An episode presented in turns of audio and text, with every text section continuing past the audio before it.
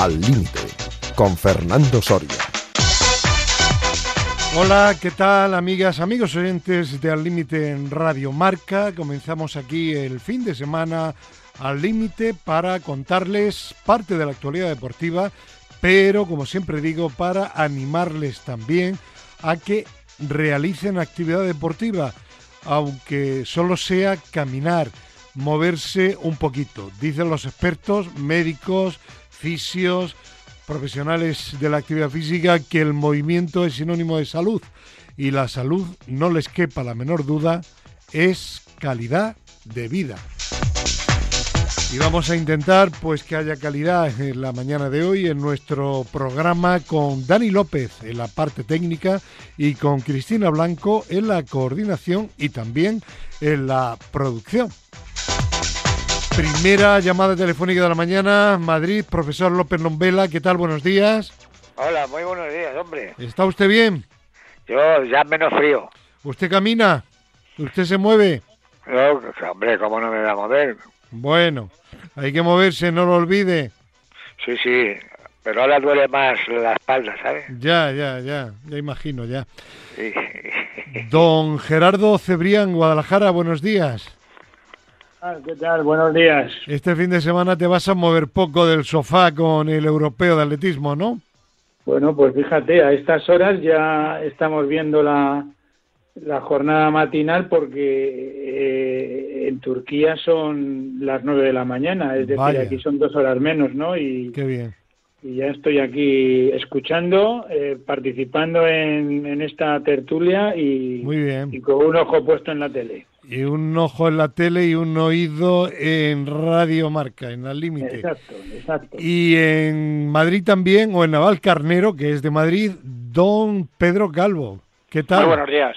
Muy buenas. ¿Te moviste mucho el otro día en el partido como delegado federativo que fuiste Bastante. en el Bernabéu en la Copa o no? Bastante, Sí. bastante. Más de lo que, más de lo que os pensáis. Primer partido de hoy, sábado, Getafe-Girona.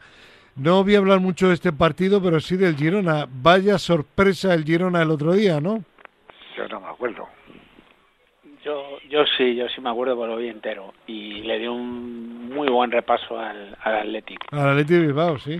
Bueno, oye, a mí lo que me está extrañando, compañeros, eh, y el que sepa algo que lo diga, o el que quiera opinar, y el que no que calle, eh, que siga todavía como entrenador, como técnico del Getafe, Quique Sánchez Flores.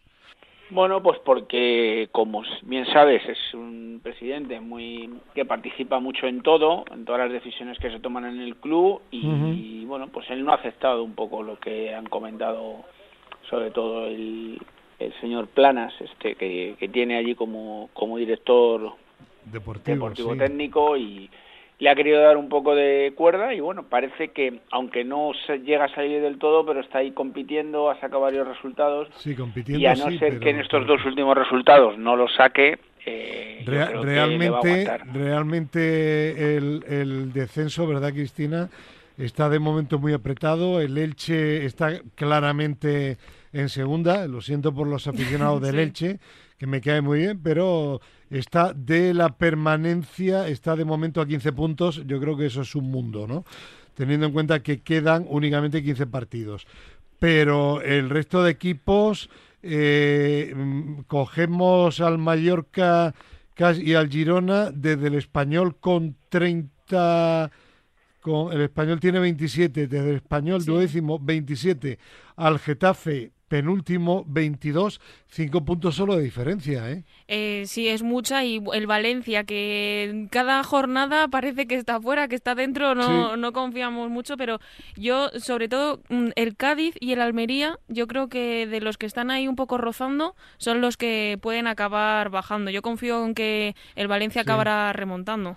Y el el, Getafe no. y el Sevilla, profe, Uy, el Sevilla. El Sevilla yo creo que está fuera. Eh, parecía que había espabilado, pero nada, ¿eh? No, no, pero ya, ya- verás, este Sevilla está salvado, hombre. Bueno, que eh, pues sí, bueno, yo creo que sí, pero ojo, que no se fíe. Bueno, venga, vamos a, a ver, hablar de partido en sí. Girona, Getafe, Girona, partido eh, igualado, Almería, Villarreal, al señor entrenador de Villarreal le salvó el otro día la campana, ¿eh? Ganó Yo qué 2 sé. a 1, pero por los pelos, al Getafe Ya, ya, ya, precisamente. ya. ¿eh? Pero es que tampoco le veo yo mucha actitud a este hombre. No, a Setién.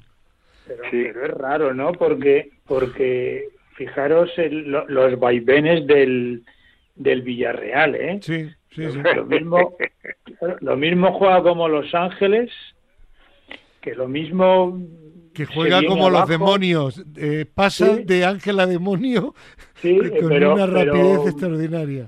sí, es cierto, ¿no? Y la verdad es que acordaros cómo empezó la liga, Sí. cómo va ahora, Empezó mal, Eh, empezó muy mal. Luego siguió bien. liga. luego, luego se Fernando. recuperó. No, no. Fernando, empezó la liga líder. No, pero con, con Setién no, me refiero a... No, con Setién no, pero empezó Ya, la liga líder. Sí, pero no, yo no, estoy hablando de Setién. No, no, yo me refería a empezó la liga como líder. El Villarreal, vale, vale. Claro, vale. eh, eh, eh, luego, bueno, no sé, es un... no Pero sé. es que el cambio de entrenador es un hecho relevante. Yo no digo que para mal, pero es un hecho relevante. No es el mismo Villarreal el de Unai Emery que el Villarreal de Quique Setién. No, no, claro que no es el mismo, el mismo Villarreal, es evidente. La misma plantilla, pero diferente equipo. ¿O no, Pedro? Sí, pero, pero como hemos estado hablando durante tanto tiempo, Villarreal es un equipo eh, de, de mucho pico. O sea, al final es mucho de sierra. Empezó la liga fenomenal, parecía que se iba a comer el mundo, luego cayó, luego viene el principio de, después del Mundial, le gana el Madrid, otra vez tiene una racha ahí de partidos buenos y, y vuelve a caer. O sea, un, un equipo que, que, que tiene muchos altibajos y, y, y le ha pasado con los dos entrenadores. Ya. Sí, sí, Le ha sí. pasado con Emery y le ha pasado con, Sí, sí, con sí. Setién. O sea Pero Emery, Emery estuvo listo. Sí, sí, sí. sí. Se fue a la Aston Villa y un contrato económicamente impresionante. Bueno, eh, Almería-Villarreal, por tanto, partido eh, difícil de pronóstico, ¿no? Yo tengo confianza en el Almería. Bueno, que por- le hombre, tú estás súper agradecido a la Almería. Le ganó a- al Barça y Sí, le hizo un favor eso, al Madrid, oye, incre- ahora- un favor increíble, ¿no? A partir de este momento mm, es mi tercer equipo. tercer equipo. Segundo la Real, tercero la Almería. Bueno, partido igualado. Bueno, Mallorca-Elche, pasamos, aunque ojo al Elche, quedará alguna que otra sorpresa todavía y nos metemos, atención, Atlético de Madrid-Sevilla.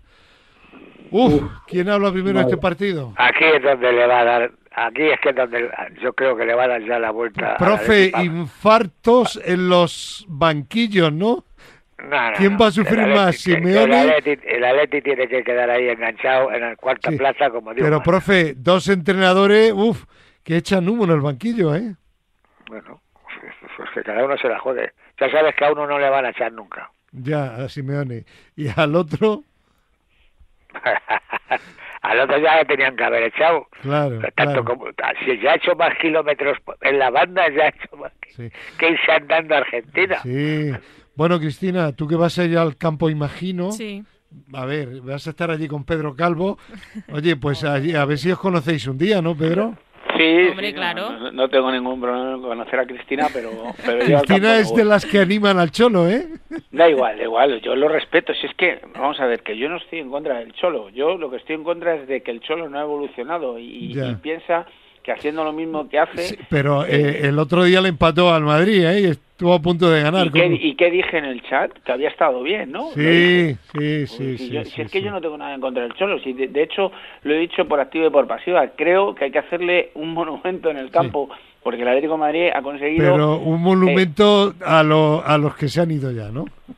No, bueno, a los que se han ido o no, pero si aquí el problema es que si no evoluciona no va a ser santo de, de mi devoción porque no me gusta lo que hace últimamente. Lo que ha hecho anteriormente le doy mucho valor. Bueno, pero el día del Madrid, el, el sábado pasado, estuvo bien. Para mí sí, Sí. porque planteó el partido bien, hizo los cambios y- bien. y los cambios al final, a mí me extrañaron. eh, con eso, un jugador menos y cambios ofensivos. Era un poco lo que hablábamos el otro día con Cristina, lo creo que le comenté yo a Cristina, Sí. que no hay por qué jugar reculado y con jugadores de, de, de carácter defensivo para, para de- eh, jugar desde atrás y salir en transición, que no hay ningún problema y creo que leyó bien el partido, cosa que otras veces no ha hecho. Ya está. Yo es la única crítica que tengo a Simeone. Bueno, Cristina salió de ese agradecido. partido orgullosísima, que sí. Hombre, pues sí, yo creo que el Atleti pudo ganar ese partido, ¿eh? Pues, Sí, eh, sí, o pudo, sea, pudo. Es verdad que... No, al eh, Atleti ese partido no se lo dejaron ganar. Eh, bueno, es- esa es otra, esa es Ay. otra, esa es otra. Ya que Pero- lloramos Mañana, todos, mañana escucha, hablamos de Correa con Chema Buceta. Ya que lloramos todos, pues ahora nos toca Vale, mañana sé que Chema Buceta quiere hablar del árbitro y de Correa. Hombre, al final el Atleti lo que mejor sabe hacer es defender y es que eso es indudable. Y hay veces que es verdad que da la sensación de que llevamos dos temporadas, por lo menos, viendo el mismo partido todos los fines de semana cuando vemos al Atleti. Pero es verdad que otras veces te sirve, como por ejemplo con el Madrid, que con el Madrid yo creo que la clave está en saber defender y en aguantar literalmente todo el partido, porque no puedes salir ofensivo desde el minuto uno, que es verdad que luego con los cambios, eh, como bien habéis dicho, fue atrevido y le salió bien, pero eso desde el inicio no puedes hacerlo, porque si no, entonces ellos sí que hubieran metido antes y no hubiéramos rascado ni siquiera un puntito. O sea que Mm. yo estoy contenta. Yo creo que jugó al ataque desde, desde el minuto ¿Desde el uno. inicio? Bueno. No. Sí, sí, Bueno. yo creo que sí. Analiza el partido Bueno. y, y lo verás. Pero bueno, Eh, el son caso es que de estuvo bien. ¿Le gustó el partido, profe? A mí sí. Sí. Sí, ¿Mereció me ganar el. Atlético? Sí. No, ¿y qué tiene que ver? Si tengo aquí a, a la contraria mía. Si Yo del Atleti y a la hija también del. Atleti. Oh, ¿Y el, el nieto? No, ese no. Ese no es todavía del Atleti. Ah, ese, ese blanco, ese, Ese le pego unas ¿no? con la zurda que te cagas, con la edad vale, que tiene. vale, vale. Bueno, pues nada, a ver, Gerardo, en definitiva, Atlético de Madrid-Sevilla, Gana el Atleti. gana el Atlético de Madrid. Claro, claro, como debe, como debe ser. Sí, Cristina Para dice que que se sí. quede que anclado gana. ya aquí. Sí, gana el Gana el. Atleti porque, porque si el Atleti juega en plena Marrategui, el Sevilla juega más todavía. Ya, ya, ya, ya. Entonces, Bueno, mí, pues venga, seguimos, seguimos adelante. Eh, domingo, Valladolid Español, 2 de la tarde, 4 y cuarto, Barcelona-Valencia. Mañana hablamos del Real Madrid-Barcelona de Copa. Mañana. Pero no podemos obviar cómo jugó ese partido el Barça de cara al pronóstico. Mi pregunta que os hago es la siguiente. Eh, bueno, eh, ¿tiene explicación la derrota en Almería después, con suerte, de la victoria en el Bernabéu? ¿Tendría que haber jugado también en bloque bajo en Almería o no? Bueno, Almería metió su gol, hizo, hizo lo que tuvo que hacer y luego lo defendió a muerte. Hizo del Barça en el Bernabéu, ¿no? No, no, ti- a ver. Claro, el Almería, eso digo, marcó Sí, el gol sí, y sí. se replegó.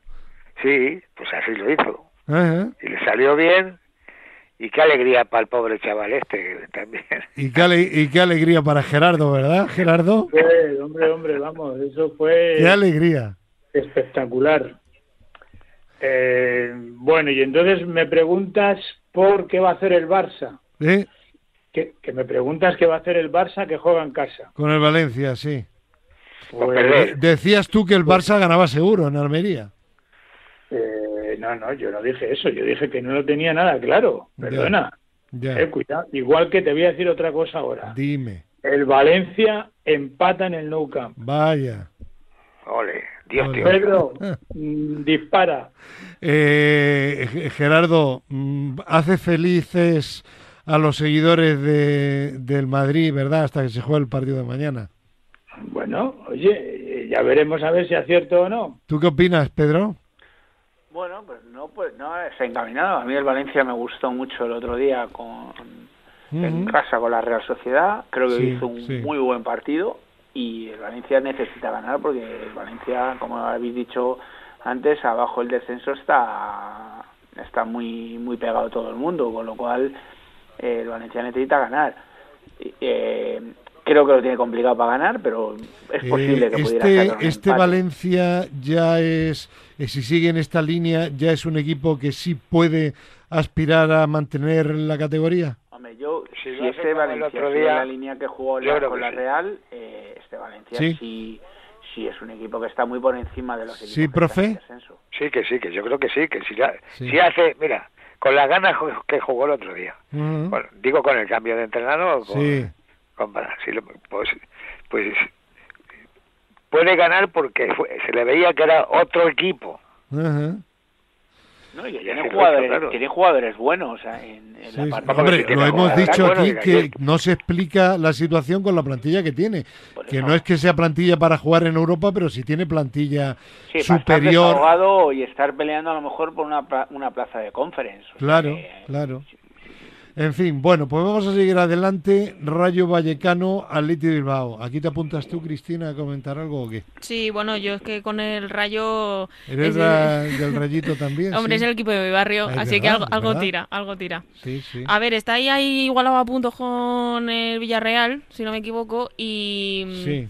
A ver, ahora mismo está en puestos de Conference League. Creo que eh, es su, como comentabais antes, es igual que el Villarreal en el sentido de que es un equipo de picos. Hay temporadas que las hace muy bien como esta. Suele empezar muy bien y luego baja en la segunda vuelta. Claro, entonces ahora, eh, ahora queda precisamente en la segunda vuelta en la que veremos si es capaz de ser europeo, que la verdad es que yo creo que el Rayo, según la temporada que está haciendo, se lo merece, o le cogen un poco la delantera. Eh, Pedro, ¿qué le pasa al Rayo Vallecano que salvo el año que ascendió las dos temporadas en primera, eh, empieza muy bien y luego va bajando? Pues mira, eh, eso exactamente no te lo puedo decir, pero yo creo que este año le veo mm, diferente a la temporada pasada. Yo le veo mucho más equilibrado y más estable. El único problema que estoy viendo, que lo vi el último partido, es el tema de RDT. El Rayo, en cuanto que ha metido a RDT y ha sacado jugadores que jugaban habitualmente, eh, está teniendo problemas. Lo subo el otro día en Cádiz, no genera lo mismo. O sea, el Rayo tiene un sistema que le ha venido muy bien desde el principio de temporada con X jugadores en el campo, puede variar el doble pivote porque tienen jugadores del mismo perfil, pero sin embargo Trejo tiene que jugar a media punta, Camello tiene que jugar de punta al solitario, las bandas tienen que ser para Isi y para Raúl. Tiene, tiene, tiene, poca flexibilidad táctica. Eso es, o sea, es un equipo que está, el modelo que tiene está muy predeterminado a ciertos futbolistas. Cuando le quitas esos futbolistas, el Rayo desaparece y le pasó el otro día en Cádiz. En Cádiz el otro día el Rayo no fue el Rayo, el Cádiz le pasó por encima y cuando metió a los jugadores que te estoy diciendo es cuando tuvo opciones. Entonces tiene un problema con el RDT porque RDT parece ser que debe jugar y RDT yo veo que no es muy de, ir a ola. Entonces, dicho esto, de todas maneras sigo pensando que este año yo le veo, porque el año pasado ya hizo la primera vuelta le, muy bien. ¿Le ves con posibilidades de mantenerse... De mantener la pelea y la lucha hasta el final. Vale, perfecto. Bueno, pues si queréis vamos ya al otro gran partido, yo diría al gran partido de la jornada, Betis Real Madrid, domingo 9 de la noche. Pregunta, ¿qué Real Madrid veremos? ¿El que eh, pierde la Copa del Rey con el Barça, está a punto de perder con el Atlético de Madrid o el que arrolla al Liverpool? A ver. Pues yo creo que yo creo Mm. que debe de hacer un equipo y armar un equipo porque esto le deja desarmado. Estos partidos le dejan desarmado. Es una, es una pena. Que vaya a jugar allí como tiene que jugar. Que vaya a jugar con los que tienen fuerza en el medio campo, con los que y, y, y, la misma calidad que los otros, algunos dos, y bueno, ¿cómo? pero es eso, hay jugadores ahí que no los puedes hacer jugar todo el partido. Ya. Y cuando te dan dos palos, pues adiós. Ya. Venga, más opiniones. Yo creo gana el Madrid. Sí. Gana el Madrid. Para mí gana el Madrid al, al Betis en el seguro. Y... Yo estoy diciendo que tiene que jugar así. Ganar tiene que ganar. Si no, ya se puede ir. Usted ha dicho cómo tiene que jugar. Ha tenido, le, ha, le ha dado una nueva vida el Almería. Y como decía, eh, como decía algún jugador del Madrid, qué pena que no ganásemos porque estaríamos únicamente a cinco al Atlético de Madrid, pero es que no lo merecieron. Pero es a los que va a estar el domingo, cuando acabe el partido. Ya. Eh, claro, si gana el Madrid, empate al Barça, estará a cinco, sí. Por, eso, ya, y si no, al tiempo, ¿no? yo creo que el Madrid eh, me da la impresión, sobre todo a mí lo que me subió la moral fue el partido con el con el Liverpool porque luego mm, el Atleti, bueno, pues se empató con el Atleti. Pero luego dos partidos malos. No, bueno, pero no tan malos. He visto otra cosa. En, no sé, mm, veo otra cosa. Yo creo que, el Madrid va a ganar en, en, Sevilla. Vale, y Cristina que iba a intervenir. Sí, yo creo que el Madrid también va a ganar en Sevilla, también porque creo que el equipo va a salir más tranquilo que, por ejemplo, contra el Barça, porque yo veo que, eh, hombre, es un clásico, ¿no? La tensión está ahí y hay muchas veces que cuando eh, se sale a un partido con tanta tensión no se juega tan bien como en otros y yo eso lo noto mucho cuando el Madrid sale a Champions o cuando juega contra el Barça o contra el Athletic, que juega diferente que cuando juega un partido de liga, digamos, normal, que, que está más centrado, así que no creo que tenga ningún problema en ganar al Betis. Pedro, te toca cerrar este partido. Pues sí, pues yo creo que el Madrid puede. Primero porque el Betis es un equipo que tiene un sistema muy muy bueno para, para el Madrid, para las transiciones, para el robo. le, deja espacios. Claro, y porque además es un equipo de tener balón, no es un equipo de repliegue. Eh, da igual que no estén jugadores importantes porque al final el Betis tiene tiene esa cualidad y, va a intentar jugar así porque es su filosofía. Entonces, al final, yo creo que el Madrid va a aprovechar eso. Aunque intente tener el balón, pero el Madrid se siente cómodo cuando es dominado por un equipo que tiene el balón, pero que le deja espacios a la espalda. Y, yo creo que además el Betis, sus bajas son bastante importantes y, creo que es un partido muy asequible para el Madrid. menos, menos difícil de lo que parece. Bueno, pues ¿eh? lo veremos el domingo mañana y lo escucharemos evidentemente en Radio Marca con los Pablos que hacen unas retransmisiones estupendas que no se puede uno perder. ¿Algo más en torno a esta jornada de liga? Pues no sé. Pues lo dejamos aquí si queréis, si os parece, y mañana, mañana domingo, eh, hablamos de la Copa del Rey, ¿vale?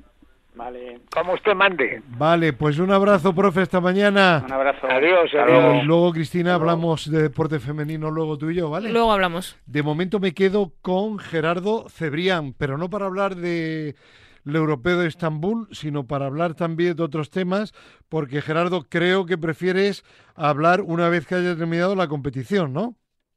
Sí, sobre todo porque, porque hoy sábado, bueno, ya hemos visto las jornadas de del viernes y la mini jornada del jueves y la verdad es que las cosas no van muy bien para, para el atletismo español. Yo creo que deberíamos haber sumado ya alguna medalla y de momento llevamos un, un cuarto puesto como mejor bagaje hasta ahora y yo prefiero analizar el campeonato cuando acaba. Entonces queda toda la jornada del sábado y queda toda la jornada del domingo y por lo tanto si, si te parece y si me lo permite la audiencia prefiero hablar del europeo el, el fin de semana que viene. A ti en este programa, mientras que yo esté, se te permite prácticamente todo, ¿eh?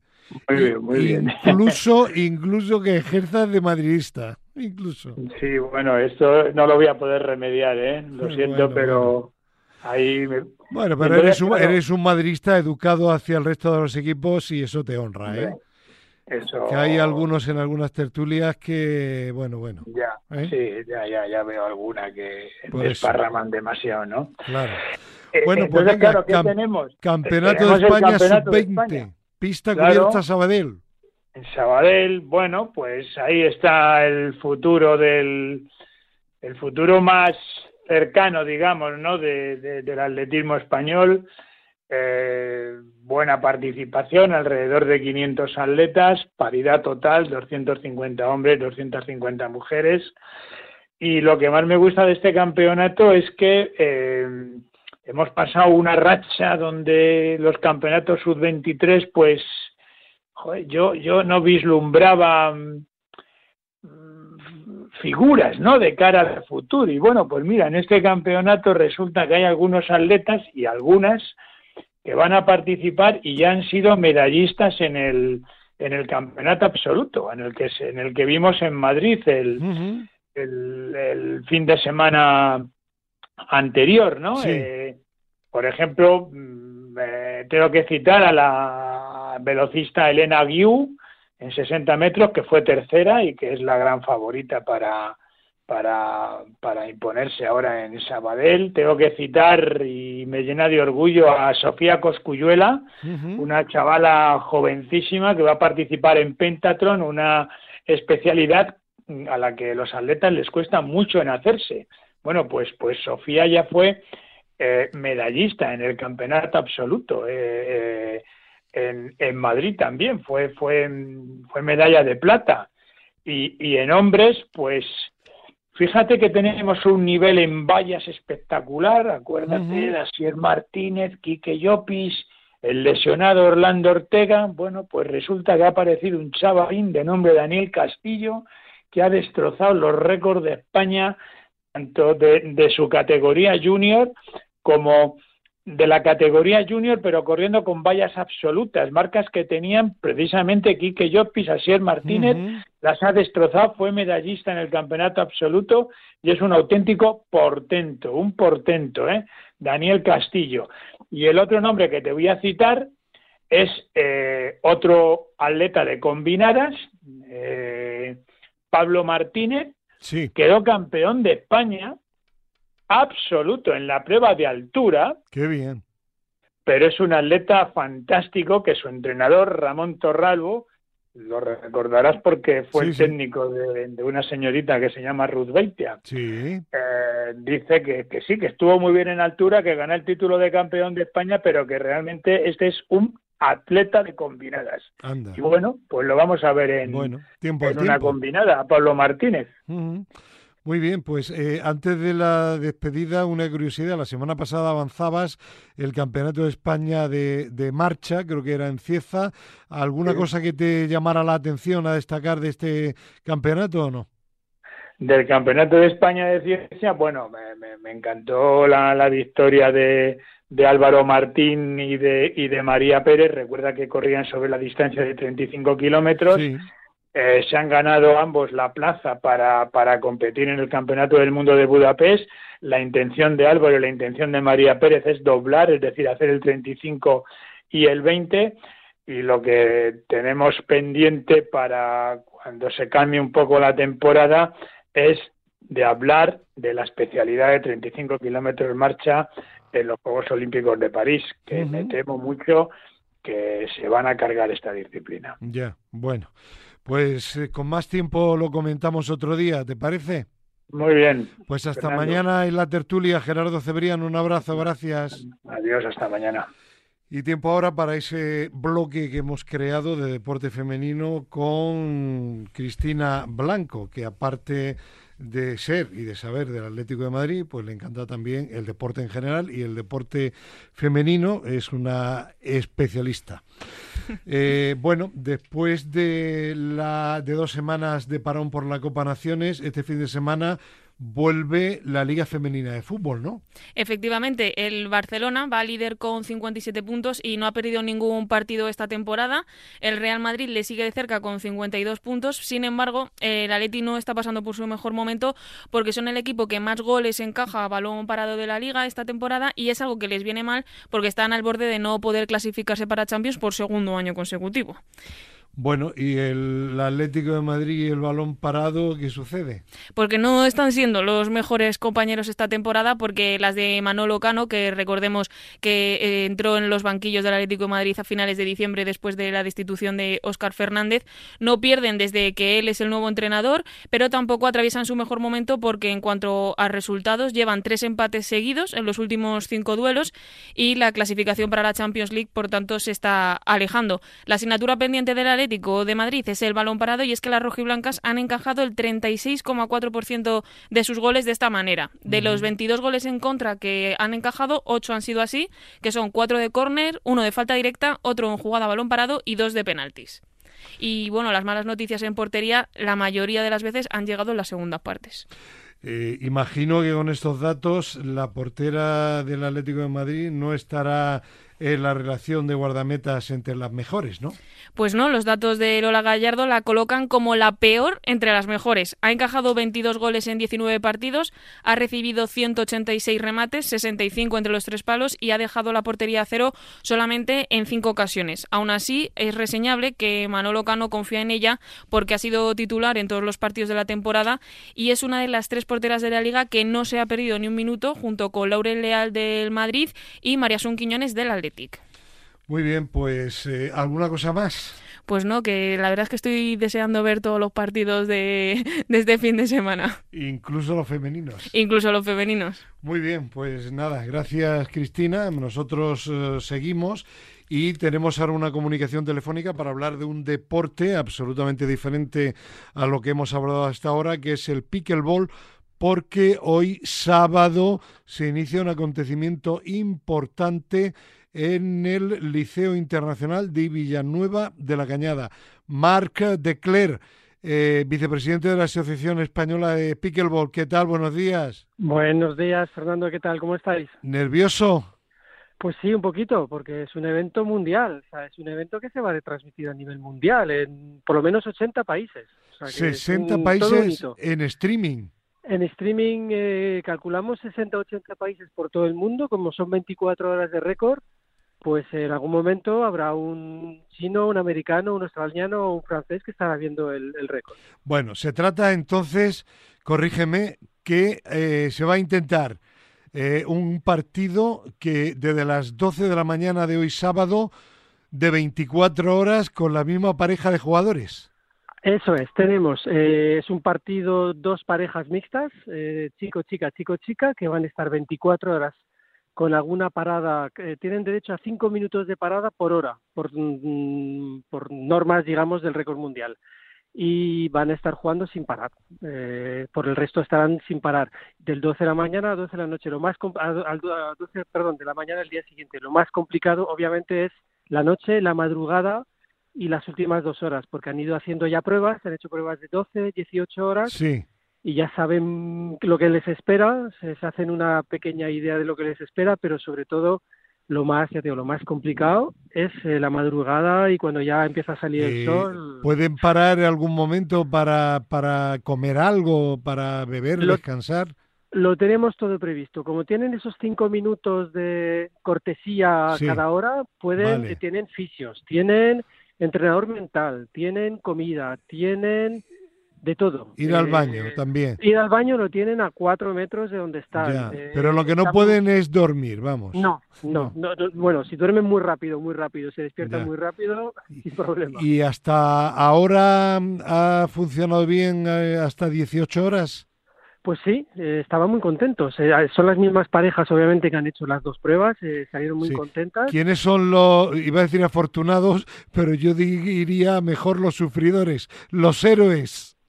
Pues mira, son hay dos personas que pertenecen a la Asociación Española, un Nico y Gema.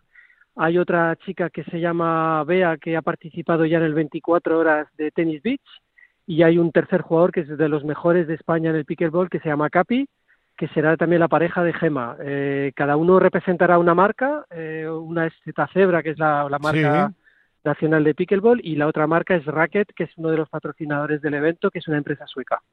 Eh, bueno, todos son españoles. Tenemos, todos son españoles. Es un récord español en España que no se ha hecho nunca. ha habido algún que otro récord en Estados Unidos, pero yo creo de esas características no, porque además es el partido más largo de la historia, 24 horas. No sé eh, cuántos sets van a jugar, eh, pero, pero cientos. Marc, ¿qué, tipo de, alimentos eh, han recomendado para ellos los especialistas, los nutricionistas? Pues Bea, además de deportista, es nutricionista y tiene previsto toda una... No te puedo dar, decir en detalle, pero yo sé que tiene previsto ya para cada uno en función de, ha hecho un estudio de cada jugador. A un estudio individualizado. Sí, sí, entonces a cada uno tiene previsto, eh, pues ahora te toca más eh, barritas, te toca más plátano, te toca más eh, otro tipo de alimentación, igual con las bebidas. Le han traído ya todas las bebidas. En, en un rato empieza el récord, está todo previsto, todo, cada uno tiene su compartimento, su, su, su, su, comida identificada, o sea que están súper, súper organizados. Imagino que encubierto, ¿no? Encubierto, encubierto. Claro, estamos, por las inclemencias del tiempo, claro. Claro, el, hoy hace un día espectacular. Eh, ellos están en, en, cubierto en un pabellón deportivo y fuera habrá un montón de actividades también relacionadas. Eso te iba a preguntar, que hay actividades para, para las personas que quieran conocer este deporte, ¿no? efectivamente, estamos a tiempo. Si se quieren venir a acercar a Vina de la Cañada, Liceo Francés Molière, tenemos pistas de pickleball y vamos a hacer una cosa también innovadora vamos a hacer un montón de mini récords eh, con, de deporte inclusivo con las familias, padres, hijos, abuelos. Que, que, van a venir a, jugar, intentar batir algún tipo de récord y habrá regalos, habrá sorpresas, habrá de todo. La clave 12 del mediodía del domingo, ahí se sabrá si se ha batido el récord o no. Efectivamente, ahí estaremos mirando el reloj, habrá eh, cronómetros también con cuenta atrás y estaremos pendientes y habrá mucha emoción y mucho no se ha hecho nunca. Entonces, pues mañana, mañana, eh, perdón, la semana que viene lo comentamos y lo contamos en Al Límite, en este programa también de Radio Marca. Eh, y Madrid se mueve, estará allí, recogerá imágenes para hacer un reportaje para la semana siguiente, aunque, insisto, se podrá ver eh, el reto por completo en streaming, imagino que a través de la web de la Asociación Española de Pickleball, ¿no, Marc? No, lo hace, a ver, se puede informar directamente a la gente efectivamente a través de la web eh, de pickleballspain.org eh, y ahí estará el link, eh, pero retransmite directamente la empresa patrocinadora que es Racket desde, desde Suecia, que tiene mucha experiencia. Perfecto, entonces hay que meterse en Racket, en la marca. Perfecto. Muy bien, pues la semana que viene volvemos a contactar. Un abrazo y que vaya todo bien, Mar, seguro que irá. Muchísimas gracias a todos. Muchas Un abrazo, gracias. Adiós. Bueno, cambiamos de tema por completo y tenemos ahora comunicación telefónica con el presidente de la Sociedad Española de Medicina Deportiva, don Miguel del Valle. Eh, don Miguel, ¿qué tal? Buenos días. Hola, muy buenos días, ¿qué tal? ¿Qué tal? ¿Qué opina de estos récords, de estos retos de 24 horas ininterrumpidas de un deporte? Bueno, muy duro, muy duro muy duro, muy duro. Tienen que estar muy, muy, muy en forma para, para soportar todo eso. Eh, lo que sí que me parece positivo es el hecho de que nos acaban de contar que ha habido una nutricionista que ha hecho un plan eh, de alimento específico para cada persona. También hay unos masajistas que han trabajado previamente con cada uno de los jugadores. Bueno, yo creo que este tipo de retos, eh, si se intentan, tiene que ser teniendo en cuenta las particularidades de cada uno de los participantes, ¿no? Por supuesto, tienen que estar, vamos, eh, tienen que estar todos muy bien controlados, tanto por, vamos, por, por gente de diferentes especialidades, por el especialista en medicina del deporte, nutricionistas, etcétera, y tienen que ser tratamientos y, y recuperaciones, etcétera, todo individualizado, porque cada cada deportista tiene sus particularidades y, hay que individualizar todas estas acciones porque realmente son retos muy duros y, con mucho desgaste fisiológico, trabajando muchas veces o casi todas por encima de los límites fisiológicos y eso, bueno, repercute sobre el organismo. O sea que bueno, y hoy el motivo principal de la llamada telefónica al presidente de la Sociedad Española de Medicina Deportiva es que el otro día nos llegaba una noticia de que en Finlandia, mm, un país de 5 millones y medio de habitantes, hay alrededor de 720.000 personas que nadan regularmente en invierno. Es una tradición además en este país muy popular. Y yo quería que le contara a nuestro oyente si eso de nadar en, aguas tan heladas, tan frías, es realmente bueno y qué beneficios tiene. Eh, bueno, todo, todo, todo es muy relativo, realmente. Eh, no existen, no existen muchos estudios serios, o sea, estudios serios quiere decir estudios contrastados. Otra cosa es la literatura popular que sí que es verdad que dice que, que, bueno los baños en el mar durante todo el año pues estimulan el sistema inmune tratan la depresión mejoran la circulación eh, hasta bueno queman, que algunas cosas son realmente ciertas y están contrastadas. Eh, lucha contra el estrés eh, incluso que aumentan la libido. Bueno de todo de todo se oye pero bueno esa es la, la literatura popular. A nivel científico pero es que la, al agua fría deportiva está, está muy estudiada, porque nosotros la utilizamos, mm, bueno, se utiliza, hay muchas formas de crioterapia, pero esta puede ser una, la inmersión en agua, eh, pues se utiliza pues para, por ejemplo, cuando después de después de una de una sesión dura de entrenamiento, después de una competición importante que tiene que seguir, pues es verdad que, que disminuye la inflamación aguda, eh, con lo cual disminuye el daño muscular generado por esas sobrecargas, eh, es bueno también para el dolor, disminuye el dolor por la reducción de temperatura. Parece ser que, que, vamos, existen estudios también a favor de que disminuye la fatiga, son marcadores de, vamos, los marcadores así lo indican. O sea que sí que es verdad que esa exposición pero, pero claro, mm, eh, no es lo mismo bañarse. Yo conozco a gente que yo soy de, Asturias y conozco a gente que se baña todos los días del año en, la playa de San Lorenzo, en Gijón. O sea, todos los días se dan un baño.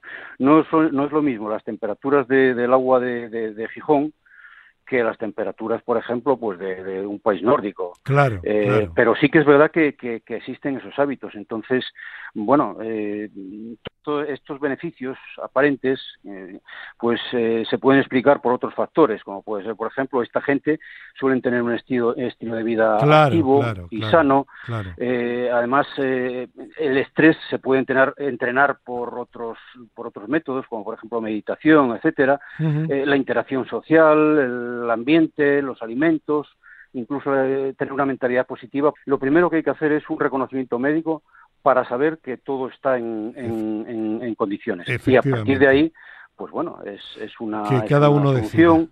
Parece ser que, que, hay muchos datos que, que dicen que, que, se estimula el sistema inmune y hay, datos a favor y publicaciones científicas que lo avalan, o que, por ejemplo, que bueno, que también eh, actúa sobre, sobre la, grasa parda, la grasa de las células marrones, y aumenta la sensibilidad a, la insulina. Esos datos parece ser que están contrastados, o sea que hay, mm, hay datos a favor y datos en contra. Por eso lo del médico consultar imprescindible. Pues Miguel del Valle, muchísimas gracias por estas aclaraciones que son muy importantes por si algún oyente tiene alguna duda y le apetece un baño en agua helada. Gracias y buen fin de semana. Un abrazo. Igualmente, muchas gracias. Bueno, y vamos a seguir hablando de temas eh, relacionados con los hábitos de vida saludables y tenemos ahora comunicación telefónica con Pablo Herrera, vicedecano del Colegio Profesional de Fisioterapeutas de la Comunidad de Madrid. Eh, Pablo, ¿qué tal? Buenos días. Buenos días, Fernando, ¿cómo estás? ¿Tú eres de baños helados o no? Uf, me da un poquito de miedo. De vez en cuando sí, pero eso hay que tener, como ha dicho el doctor, hay que tener mucho cuidado y hacer un, buen análisis previo antes de meterse a, a, esas temperaturas. Bueno, de momento lo que Pablo Herrera donde se ha metido es a organizar una nueva campaña de fomento de hábitos saludables entre los escolares de la región de Madrid. Una campaña que ya se había celebrado anteriormente. Bueno, eh, se está rompiendo con falsos mitos muy extendidos entre los padres. El primero, por ejemplo, es que el peso de las mochilas no provoca dolor de espalda entre los niños. Esta es una de las cosas que se cuenta, imagino, en esta campaña, ¿no? Pues efectivamente, Fernando. Bueno, lo primero decir que no, no es un trabajo, no es un trabajo mío exclusivamente. Eh, ya sabes que la campaña de escolares se lleva haciendo en el colegio desde hace casi 12 años y durante el año pasado la Comisión de Ergonomía ha, llevado a cabo una revisión completa de todo lo que se estaba contando en la campaña y hemos revisado pues los últimos estudios científicos, hemos ido viendo por dónde nos llevaba eh, pues eso, la tendencia actual de, promoción de la salud. Y una de las cosas que, hemos visto, que nos ha, también nos ha sorprendido a nosotros, no solo a los padres, ¿no? Hemos visto que, el dolor musculoesquelético sigue aumentando, pese a, todas las recomendaciones de ergonomía, todas estas cosas que hemos ido contando de las mochilas y demás, pues ese dolor ha ido aumentando. Y los estudios nos están diciendo que no hay ninguna evidencia de que el peso de las mochilas sea un factor determinante en tener dolor de espalda a largo plazo. y, sin embargo, los mensajes negativos sobre el peso de la mochila sí que tienen efecto, lo cual es una cosa muy curiosa. Es decir, la percepción de peso es más peligroso que el peso en sí mismo. Ya. Bueno, pues eh, queda, queda claro. Hay otro mito que es muy habitual y que se rompe en la campaña del Colegio de Fisioterapeutas de Madrid y es que no hay una postura perfecta para sentarse, ¿no? Eso es. Ahora lo que, lo que queremos transmitir es que la mejor postura es la que menos dura. Podemos hablar de posturas eficientes. Eso sí, la ergonomía clásica nos habla de esa postura eficiente, ¿no? Sentados con 90 grados, la cadera, las rodillas pero son, son posturas que todos sabemos que es imposible mantener el 100% del tiempo. Pero lo importante en este caso es ir cambiando de postura cuando estemos eh, incómodos en la postura en la que estamos, cambiamos y no tenemos que preocuparnos excesivamente si estamos más inclinados o menos inclinados. Eh, hay otro tema y es que mm, desde el colegio se defiende que no hay que fragilizar a los niños. ¿Qué significa esto? Pues a esto es una parte fundamental, ni, no fragilizar ni a los niños ni a la población en general. El fragilizar, nosotros tenemos unas escalas que, son escalas de catastrofismo, que son escalas que nos permiten predecir eh, la evolución de un dolor musculoesquelético. Si tenemos unos índices muy altos en esas escalas, vamos a tener más dolor.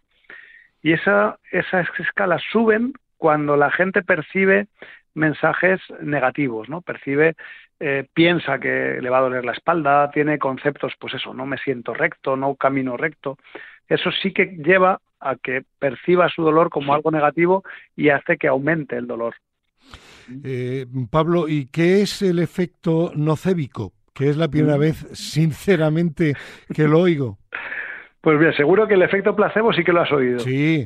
Pues el efecto placebo, el efecto nocebo es lo contrario al efecto placebo. El efecto placebo es que nosotros pensamos que una sustancia nos va a venir bien, una, una sustancia o una actividad o, cualquier cosa que hagamos, ¿no? Pues el efecto nocébico es lo contrario. Pensamos que una actividad o una pastilla nos va a sentar mal y nos sienta mal. Están igual de demostrados los dos, los dos efectos. Y el efecto nocébico en este caso es este, este efecto que se produce en el largo plazo nos van dando mensajes de siéntate recto, si no llevas bien la mochila te va a doler la espalda. Eh, todo eso acaba provocando que nuestra cabeza piense que nos va a sentar mal y nos sienta mal. Mm. ¿Y los padres eh, cómo están, eh, cómo suelen em, recibir este tipo de campañas? ¿Son receptivos? Pues mira, aquí tenemos, hay un, dos puntos curiosos, ¿no? Tenemos un punto, hay gente que, que primero lo recibe eh, con sorpresa, porque claro, de repente le estamos diciendo que no se preocupen por la mochila. Eh, y dicen, bueno, pues durante mucho tiempo nos han dicho que la mochila es peligrosa, verás que muchos padres llevan la mochila de los niños al cole y todo esto.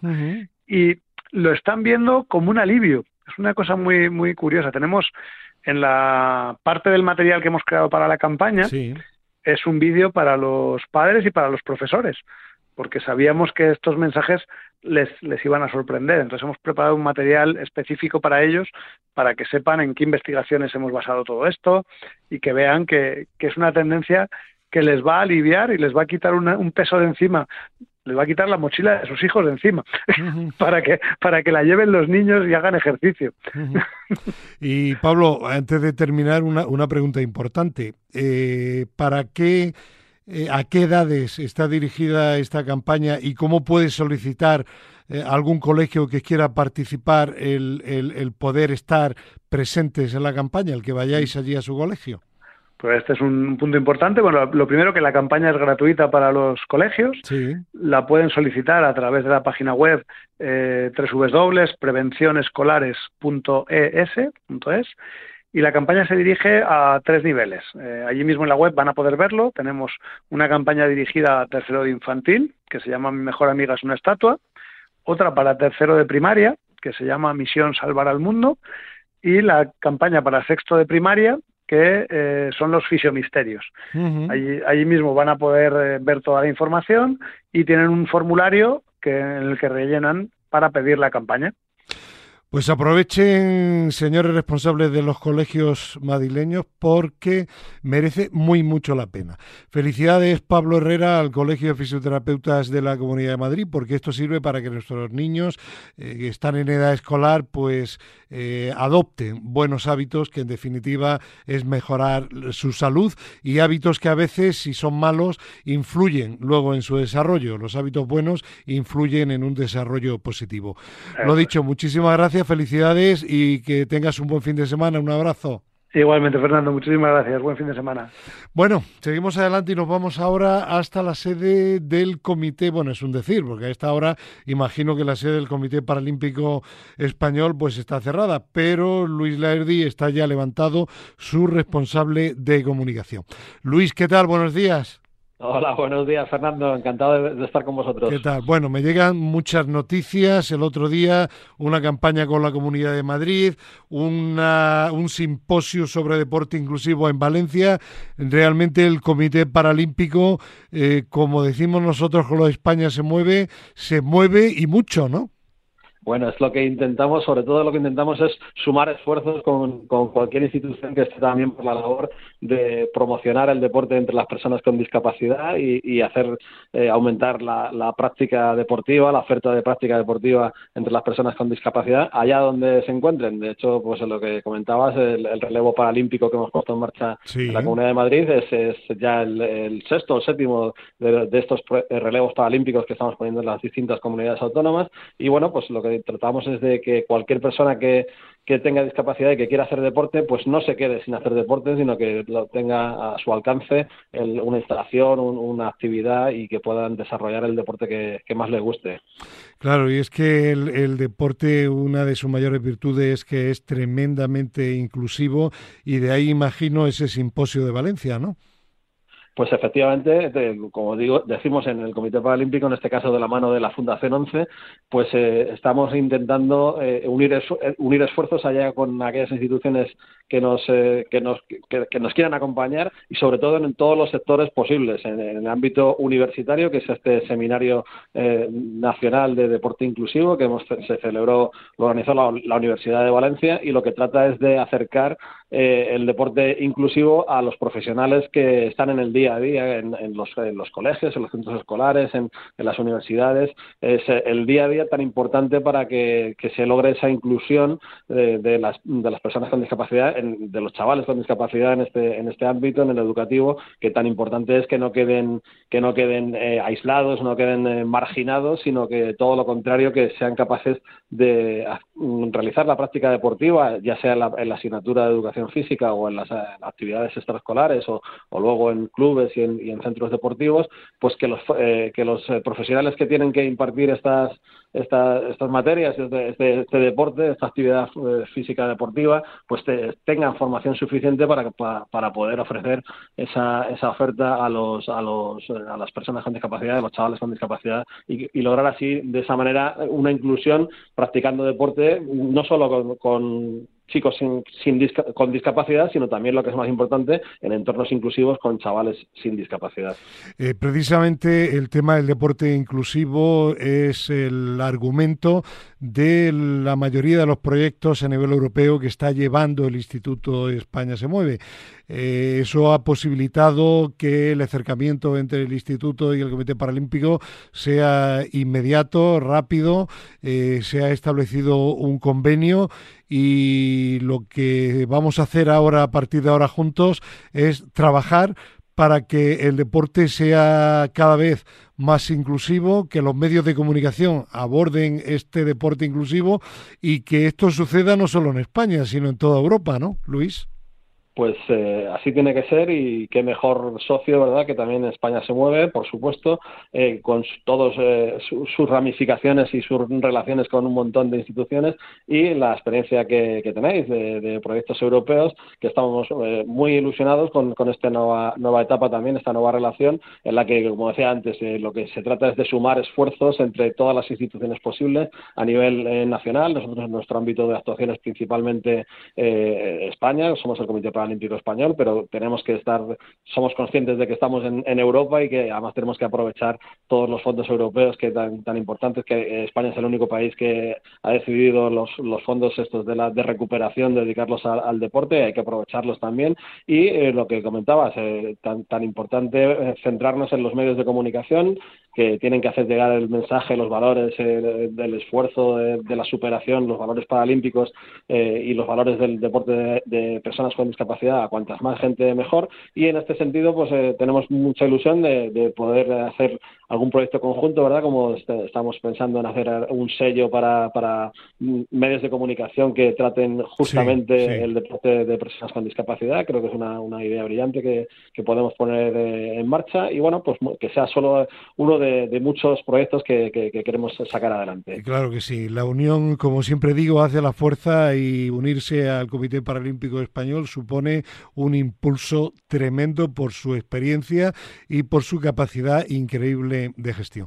Pues Luis Leardi, muchísimas gracias por tu presencia en Al Límite en Radio Marca, eh, que no es ni la primera ni la segunda, sino que es muy continuada y seguro que seguiremos hablando aquí en este espacio de proyectos relacionados con el deporte inclusivo, con el deporte para las personas con discapacidad, en definitiva, de todo lo bueno que tiene para la ciudadanía el deporte. Que tengas un buen, un buen fin de semana, un abrazo y gracias. Igualmente, un abrazo y a todos los oyentes. Bueno, pues precisamente tenemos ahora al responsable de proyectos eh, de España Se Mueve, especialmente europeo, Fernando Soler Hernández. Eh, Fernando, ¿qué tal? Buenos días. Hola, buenos días. Precisamente esta semana, Marra Degler y tú habéis estado con un proyecto del Ministerio de Educación de, de Francia, inaugurándolo, valga la expresión, en Salónica, ¿no? Sí, sí, sí, la verdad que ha sido una semana intensa de trabajo. Llegamos el, bueno, empezamos a trabajar el martes por la mañana y llegamos ayer a Madrid a la, a la una de la mañana. Nos iremos otra vez el domingo, pero luego lo cuento. Y nada, es un proyecto, la verdad que muy bonito, con el Ministerio de Educación francés, con el Comité Olímpico de Macedonia del Norte, con el Instituto eh, de Deporte y Juventud de Portugal eh, y con otra entidad francesa de especializada en educación eh, especial para personas con discapacidad. Y lo que se busca, en, primer lugar, es vamos a hacer una investigación para encontrar buenas prácticas relacionadas con la promoción del deporte inclusivo, Luego también se van a, se van a elaborar una, un, un, informe con recomendaciones para la Comisión Europea en la promoción del deporte inclusivo. Se va a trabajar también con profesores. Se va a crear también una especie de certificado. O sea que es un proyecto muy completo y que eh, uno de los hitos importantes va a coincidir con los Juegos Olímpicos de, de, París, en el año 2024. Y hablabas de que el domingo, bueno, mañana os vais a Verona porque se inaugura, se pone en marcha el proyecto que comentábamos con Luis Leardi del Comité Paralímpico. Sí, eso es. Pues nada más llegar a Madrid, pues prácticamente nos vamos a, a Verona, Italia. Este es el, proyecto que ha mencionado Luis del sello en, eh, de, periodismo deportivo inclusivo. Aquí lo que vamos a, desarrollar es, como acabo de mencionar, un, certificado para promover eh, la implicación de los, medios, de los medios de comunicación en la difusión y promoción del deporte inclusivo. ¿no? Entonces, estamos trabajando y vamos a seguir trabajando con la Asociación Internacional de la Prensa Deportiva, eh, también con la Asociación Europea de, de Servicios para Personas con Discapacidad, con otra entidad italiana también. Eh, bueno, eh, y luego con Tafisa, que es la mayor entidad del deporte eh, para todos a nivel a nivel internacional. Bueno, y, mientras, con muchas ganas. Sí, y mientras a nivel nacional sigue Madrid y se mueve en Telemadrid, mañana 10 y 10 de la mañana, programa número 304. ¿Qué temas destacamos? Pues en primer lugar el trofeo de iniciación al patinaje de Alcalá de Henares, luego tendremos una nueva historia de superación de, de, Carlos Hernández, que es un destacado nadador paralímpico con más de 40 medallas. Luego también tendremos otra otra nueva eh, consejo de Pilar Caballero de Pilartes, en este caso sobre planchas y de cómo realizarlas, y tendremos un reportaje de la primera sesión de la red de empleabilidad deportiva de la Universidad Europea. Y luego, como siempre, pues iremos a diversas eh, localidades de la Comunidad de Madrid pues para mostrar los eventos a los espectadores. 10 y 10 de la mañana, domingo, Telemadrid. Fernando Soria Hernández, eh, muchísimas gracias y buen fin de semana. Un abrazo.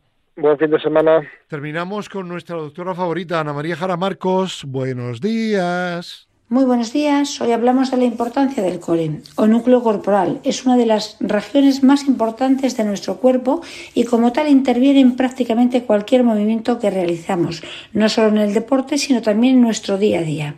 Cuando hablamos de core nos referimos a los músculos de la zona media de nuestro cuerpo, abdominal, lumbar, glúteos y pelvis. Es nuestro centro de gravedad y tiene forma de cavidad, donde hay órganos y estructuras muy importantes.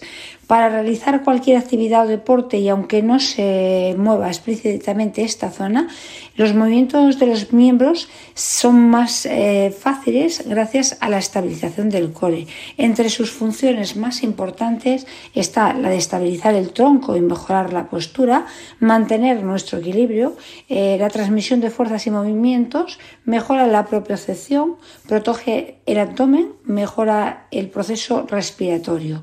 Eh, asimismo, el rendimiento deportivo se ve facilitado transmitiendo la fuerza a los brazos y a las piernas, eh, haciendo que nuestros movimientos sean más poderosos y efectivos, con lo cual mejoramos el rendimiento deportivo.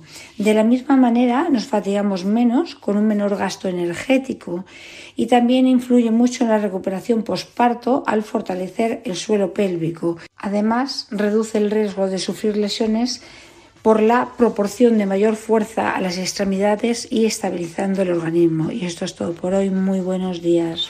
Gracias a la doctora Jara Marcos, a Dani López. Mañana tertulia al límite aquí en Radio Marca de 7 a 8 de la mañana. Adiós.